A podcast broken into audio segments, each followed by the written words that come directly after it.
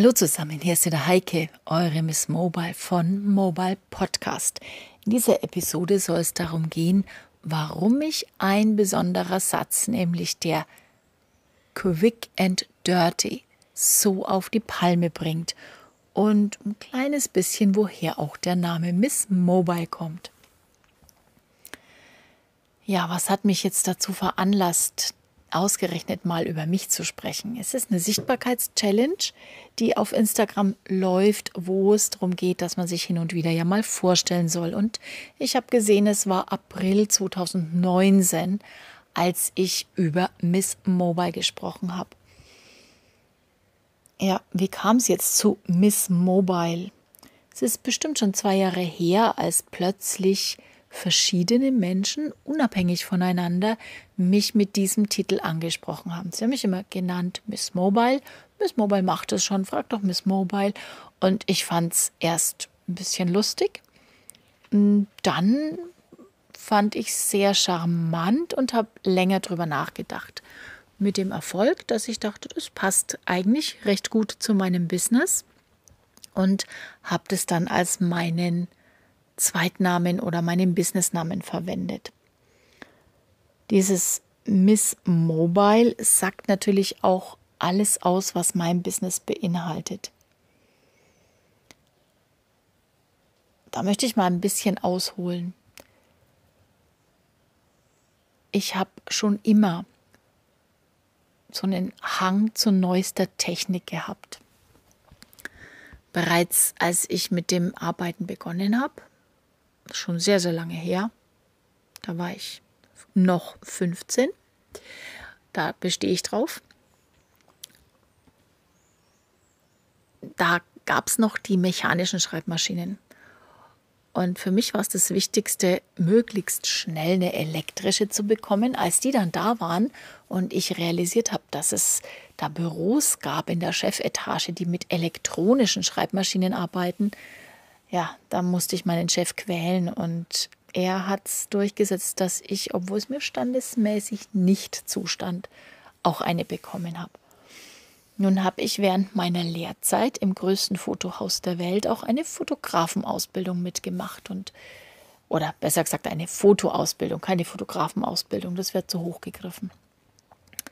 Ja, wir saßen ja an der Quelle und haben dadurch auch gute Kameras bekommen dafür. Die mussten wir natürlich selber kaufen aber natürlich auf Empfehlung des Lehrers.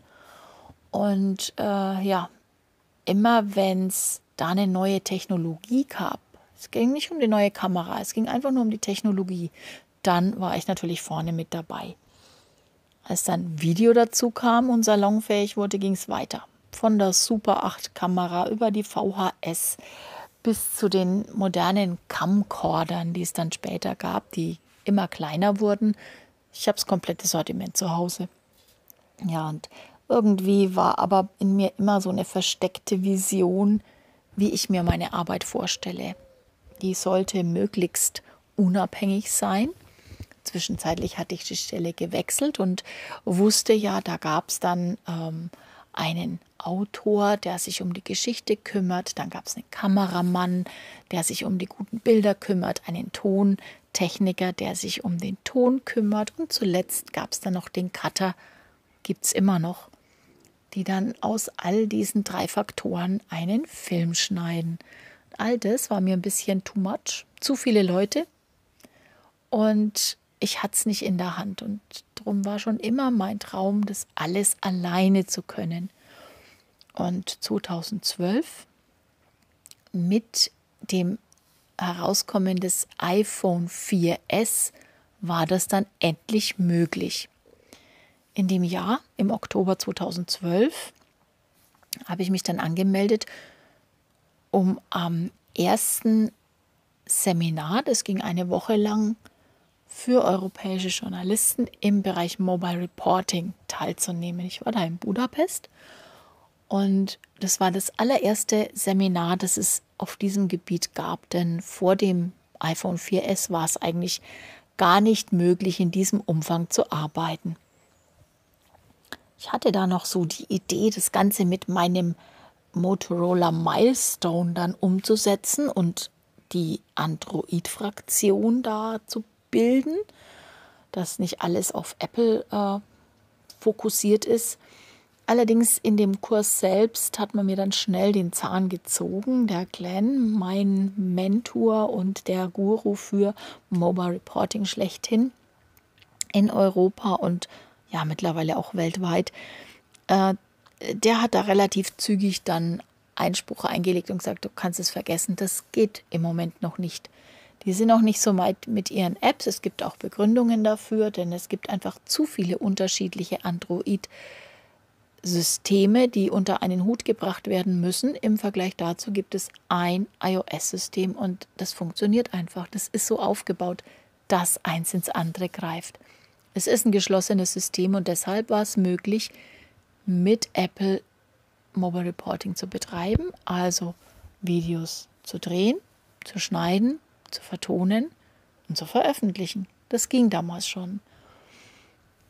Ja, und nachdem das der erste Kurs war, ich habe es jetzt nicht recherchiert, aber nachdem ich auch die einzige Deutsche in diesem Kurs war, gehe ich davon aus und behaupte ich mal, dass ich die erste ausgebildete Mobile-Journalistin, die deutschsprachig ist, bin, die es gibt.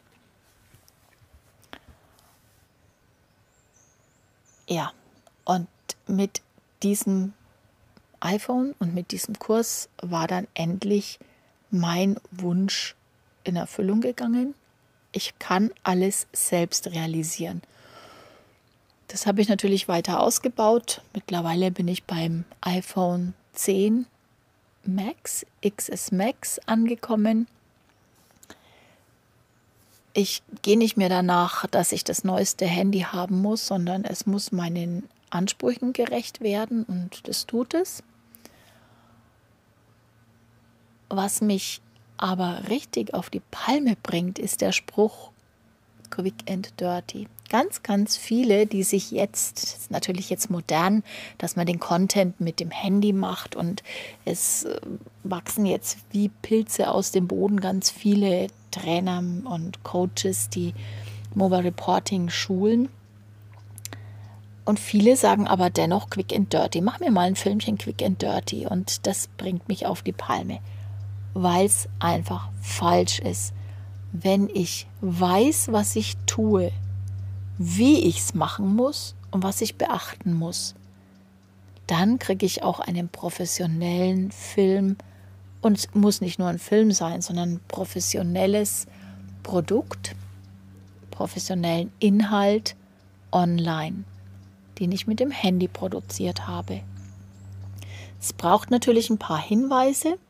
Es ist kein Hexenwerk paar Hinweise, paar Tipps, wie in allen äh, anderen Bereichen halt auch. Und wenn ich die beherzige, dann kann ich hier professionell arbeiten. Der Ansatz meines ersten Seminars war, weil es ja lauter Broadcaster waren, dass wir am Ende mit dem 4S iPhone Beiträge produzieren, bei denen die Techniker im Studio nicht bemerken, dass es mit dem Handy produziert ist. Es musste also wirklich Broadcast tauglich sein.